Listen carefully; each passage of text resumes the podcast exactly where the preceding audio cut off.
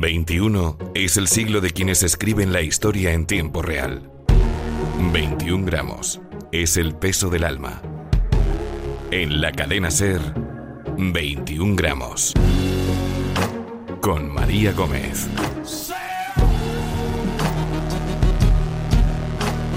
La historia se escribe cada día y cada paso condiciona el siguiente. Todos formamos parte del camino, pero solo unos pocos son capaces de cambiar el futuro. Esto es 21 gramos.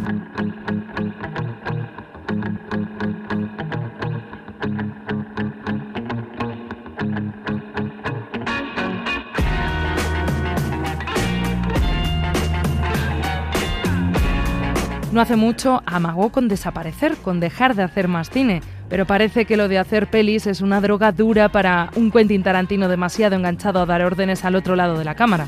Así que, aunque amenazó con retirarse cuando hubiera rodado solo 10 películas porque no quería ser un director viejo, ya está preparando la número 11, basada por primera vez en hechos reales.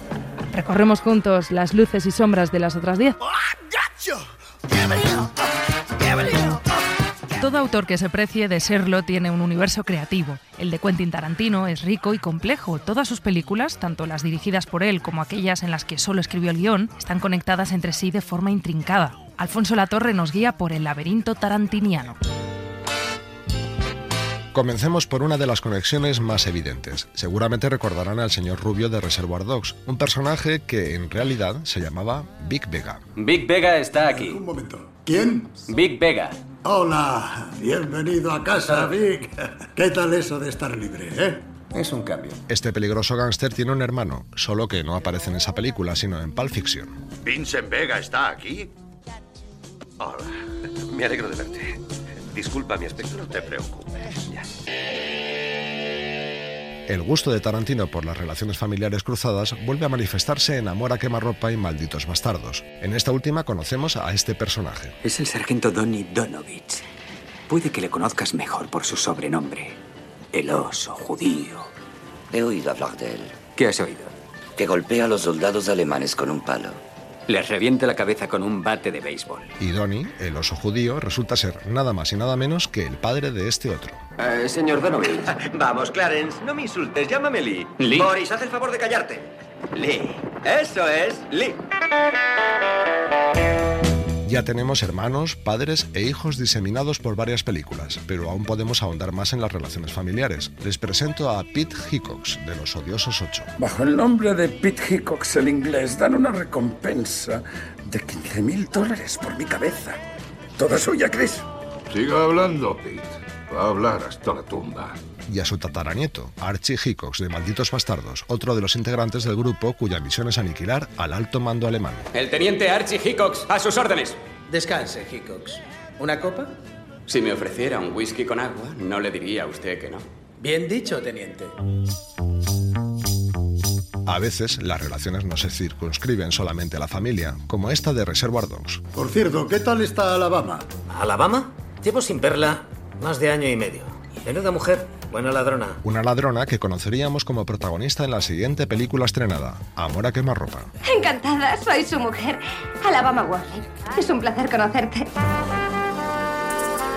En ocasiones las conexiones son tremendamente sutiles. En una secuencia de Django desencadenado puede verse el típico cartel de Se Busca en el que figura un fugitivo llamado Crazy Craig Coons. Pues bien, en Pulp Fiction conoceríamos a uno de sus descendientes, mucho más honorable. ¿Recuerdas que te dije que tu padre había muerto en un campo de prisioneros? Eh, Pues eh, este es el capitán Kunz. Él estuvo en ese campo con papá. Quizá no han caído de quién se trata. Déjenme refrescarles la memoria. Tu padre decía que este reloj te pertenecía por nacimiento. Le cabreaba que cualquier amarillo pusiera sus grasientas manos sobre la herencia de su hijo, así que lo escondió, empleando el único lugar en que podía, su culo. Cinco largos años llevó este reloj. Por cierto, ya que hablamos de Pulp Fiction, ¿recuerdan el maletín que abre John Travolta y del que nunca vimos su contenido, aunque atisbábamos un llamativo resplandor? Los teóricos tarantinianos se fijaron en Reservoir Dogs y creen que contenía... Diamantes. ¿Y tienes a quién vendérselos? No conozco a nadie que pueda hacerlo. No hay problema, hay clientes esperándolos. Pero volvamos a esa primera película de Tarantino. En una escena eliminada del montaje final, el personaje interpretado por Chris Penn sugiere que el señor Naranja, que agoniza con un disparo en el estómago, sea tratado por una enfermera llamada Bonnie. The man is fucking dying. And I told you Bonnie will take care of him. He needs a doctor, not a fucking nurse. Bonnie es el mismo nombre que tiene una amiga de Alabama, la protagonista de Amor a quemarropa, y qué casualidad, también el de la mujer del personaje que interpreta el propio Tarantino en Pulp Fiction. No es que no te das cuenta, hombre, de que si Bonnie vuelve ahora mismo y encuentra un cadáver en su casa, querrá que le dé el divorcio. Nada de asesores ni de separación temporal me pediría el puto divorcio, ¿vale? Y joder, yo no tengo ganas de divorciarme. Más conexiones. ¿Recuerdan cuando la novia de Kill Bill escapa del ataúd enterrado en el cementerio? Pues bien, lo hace junto a la tumba de Paula Schultz, muerta en 1893. ¿Y quién es esa mujer? La esposa fallecida del Dr. King Schultz, uno de los dos protas de Django desencadenado. Mi nombre es Dr. King Schultz, este es mi ballet Django y estos son nuestros caballos. Pero en las películas de Tarantino no solo los personajes se conectan, el director y guionista también reparte en ellas, por ejemplo, los zumos Go Juice, presentes en Kill Bill y Death Proof, o los cigarrillos Red Apple, que aparecen hasta en siete de sus cintas. Un paquete de Red Apples. ¿Con filtro? No. Un dólar cuarenta. Por no hablar de las cadenas de hamburgueserías, tenemos Teriyaki Donut, una curiosa franquicia japoamericana de la que son clientes algunos personajes de Jackie Brown y Pulp Fiction, o la famosísima Big Kahuna, que hemos podido ver en cinco cintas diferentes. La gran hamburguesa Cajuna. Esa hamburguesería es hawaiana. He oído que hacen unas hamburguesas muy sabrosas. Hasta ahora no he probado ninguna. ¿Cómo están? Están. están buenas.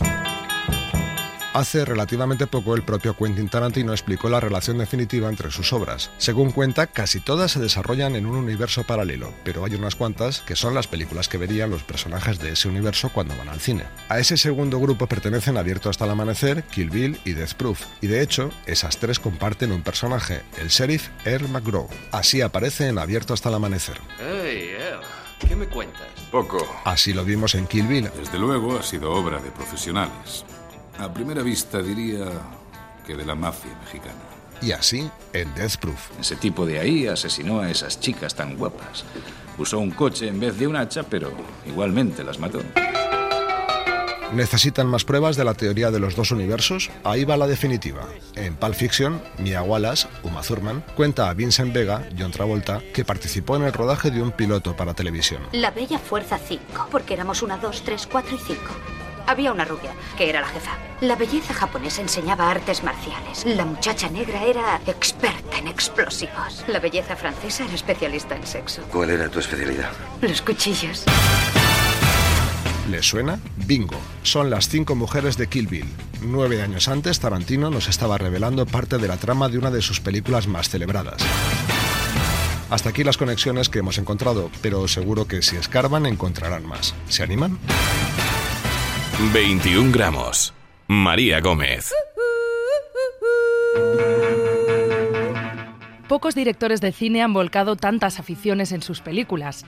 Tarantino deja un rastro de migas de pan a lo largo de su filmografía, de todas sus filias, incluidos los guiones que no estuvieron bajo su mando. La música, los cómics o el manga, todas sus pasiones tienen cabida en forma de referencias visuales y orales. La cultura pop es sin duda una de las bases sobre las que se cimenta su universo. En pasarse horas frente a una pantalla también es un experto Mauro Picatoste.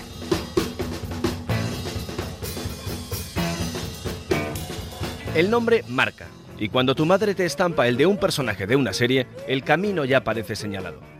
A Tarantino le pusieron Quentin, en homenaje a Quint Asper, personaje de la serie Gunsmoke, interpretado por Bar Reynolds. Después esa misma madre se trasladó con su pequeño vástago de Tennessee hasta Los Ángeles, donde el protagonista consumió, hasta la saciedad, cómics, literatura de la llamada barata, revistas pulp y toda serie de televisión que se le pusiese delante. Ese es el barreño cultural de un joven que cuando se puso a escribir decidió enseñar esa piel con la que había pasado la pubertad, la que escondes debajo de la camiseta, pero que sale a flote en cuanto puede. Y a mucha honra, debió pensar Quentin.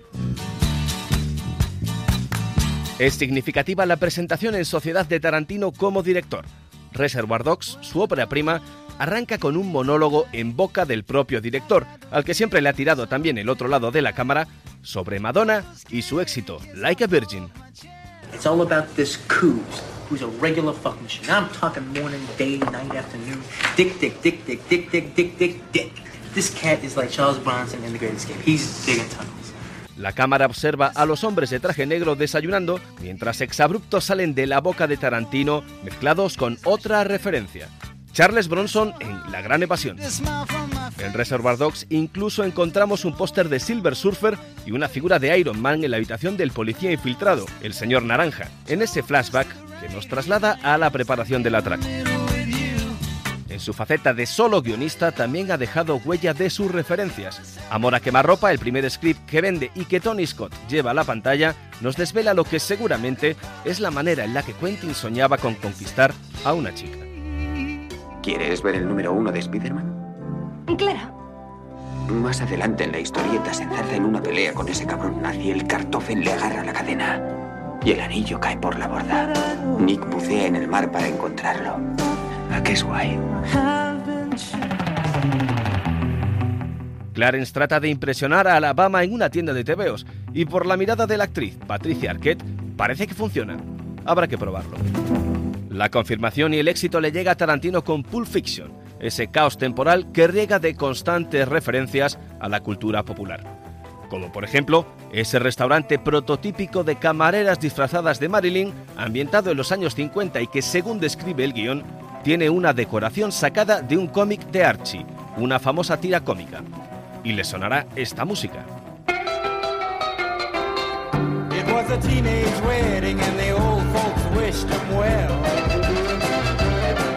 Ese baile entre Vincent Vega y Mia. Lo que en origen era un twist, termina siendo un homenaje al baile de Batman en los años 60, interpretado por Adam West. El mismo Vincent relata a Jules las diferencias entre Estados Unidos y Europa en base a la comida rápida. ¿Y sabes cómo llaman al cuarto de libra con queso en París? ¿No lo llaman cuarto de libra con queso? Lo llaman una royal con queso. ¿Royal con queso? Sí, eso es. ¿Y cómo llaman al Whopper? No lo sé, no fui a ningún Burger King.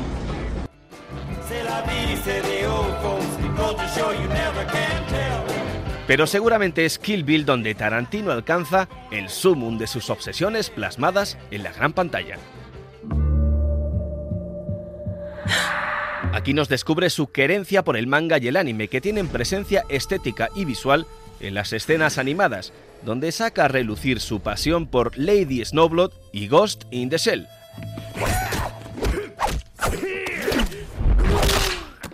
Sin perder de vista, claro está, el universo de DC Comics y su superhéroe más representativo.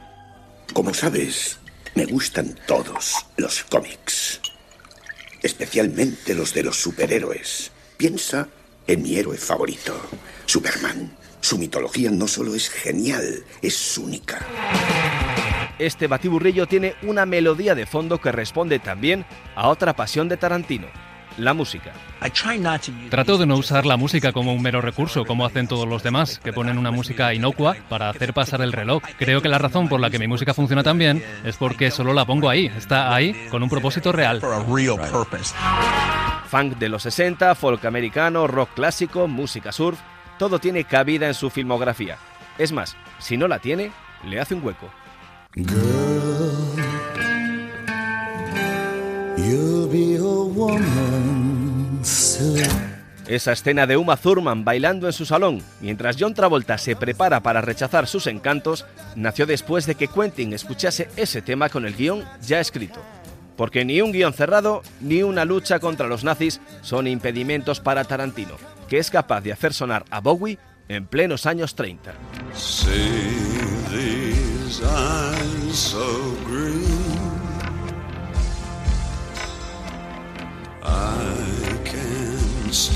Tarantino es, en gran parte, música. Músicas que han quedado asociadas a duelos en la nieve, a bailes macabros y a tonos perfectos para recibir llamadas en el móvil. Todo lo que da personalidad al cine de Tarantino hace que nos sintamos aliviados de sus gustos. Imagínense si no, una Pulp Fiction basada en haber consumido durante horas mujeres, hombres y viceversa. La verdad es que no sería lo mismo. 21 gramos. Quentin Tarantino se ha convertido en uno de los nombres clave de la cinematografía contemporánea, haciendo de la cinefilia una carta de presentación. Es capaz de usar elementos ajenos para construir un discurso absolutamente personal e identificable, y sus películas son, en gran medida, el homenaje de un cinéfilo a su arte favorito. Más allá del eterno debate acerca de los difusos límites entre el homenaje y el plagio, conocer sus referencias nos ayuda a entender mejor a Tarantino. Al menos eso es lo que ha intentado hacer Pablo González Batista, carne de videoclub. ¡Me cago en la leche! ¡Me pienso cargar hasta el último de vosotros! No fui a ninguna escuela de cine, solamente fui al cine. Una de las frases más conocidas de Quentin Tarantino es la confirmación de una realidad. El director ha sido siempre un voraz devorador de cine. Cinco años tras el mostrador de un videoclub no pasan en balde. Puede que él abandonara el establecimiento, pero las pelis jamás le abandonarían a él. Los homenajes a sus principales influencias llenan todas sus películas de forma más o menos explícita a través de tramas, personajes, músicas, planos o guiños que toma prestados sin ningún pudor para construir un collage cuyas piezas se ajustan con la precisión de un reloj. Llamadlo inspiración, homenaje, plagio, o quizás sea simplemente su particular carta de amor a las pelis y directores que le hicieron amar el cine. Hay algo que Tarantino hace como nadie. Toma un género cinematográfico, se impregna de su estética, le saca brillo y lo pone al alcance del gran público convertido en alta cultura posmoderna. Por eso, adentrarse en su filmografía se parece mucho a pasear entre las estanterías de ese videoclub de California en el que trabajó. Por favor, devolved esta pieza rebobinada. En el expositor dedicado al género negro encontramos Reservoir Dogs, que probablemente jamás habría existido si Stanley Kubrick no hubiera dirigido Atraco Perfecto. Pero sin duda, Tarantino tomó prestadas del videoclub muchas otras cintas antes de escribir el guion. 1:23 p.m. A crowded subway train starts its run from En Pelham 123, dirigida por Joseph Sargent en 1974, un grupo de gángsters secuestran un tren del metro de Nueva York. four desperate, heavily armed men seize control. Sus cuatro miembros se identifican entre ellos según un código de colores. Señor azul, señor gris, señor verde y señor marrón. ¿Les suena de algo, verdad? Estos son los nombres. Señor marrón, señor blanco, señor rubio, señor azul, señor naranja, señor rosa. ¿Por qué yo, señor Rosa? Por maricón, ¿vale? Pero más allá de este detalle, quienes acusan más vehementemente a Tarantino de copiar en clase lo hacen basados en el más que evidente parecido entre Reservoir Dogs y la película City on Fire, un film policíaco hongkonés del año 1987. Ambas cintas comparten una trama de infiltración policial en una banda de delincuentes, el planteamiento de algunas secuencias y muy especialmente la apoteosis final. No soy de los que destripan los finales de las buenas pelis, pero os aseguro que en la de Tarantino el gasto en sangre artificial es considerablemente más elevado. Es más que probable que Tarantino pasara muchas horas ante la estantería dedicada al cine asiático de artes marciales. De él ha incorporado estilo, elementos estéticos, argumentos o incluso personajes.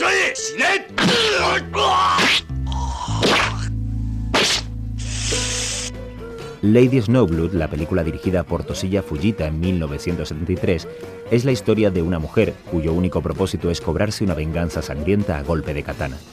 Probablemente este argumento también les suene. Bill. Es tu bebé.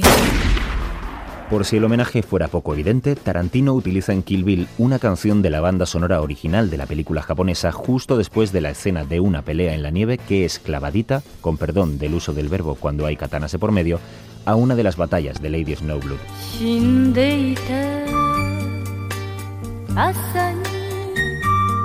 Por cierto, en su película póstuma Game of Death, Bruce Lee reparte mamporros vestido con un mono negro y amarillo que es exactamente igual al que un Mazurman utiliza en Kill Bill.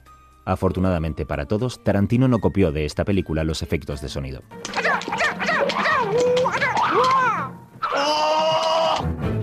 Puede que le conozcas mejor por su sobrenombre, el oso judío.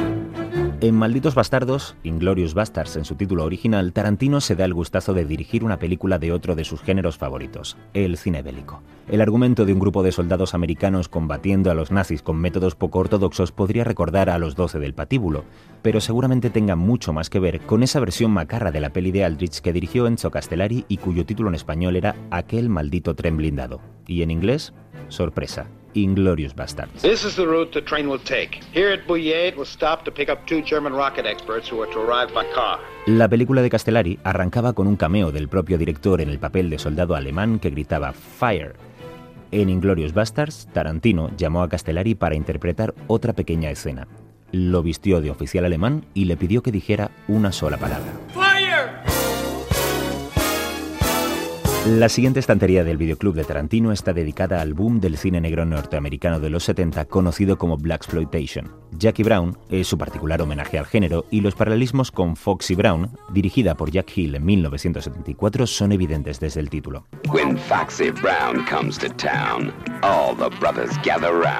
Las dos pelis se llaman como su protagonista, las dos protagonistas se apellidan Brown, las dos están interpretadas por Pam Grier.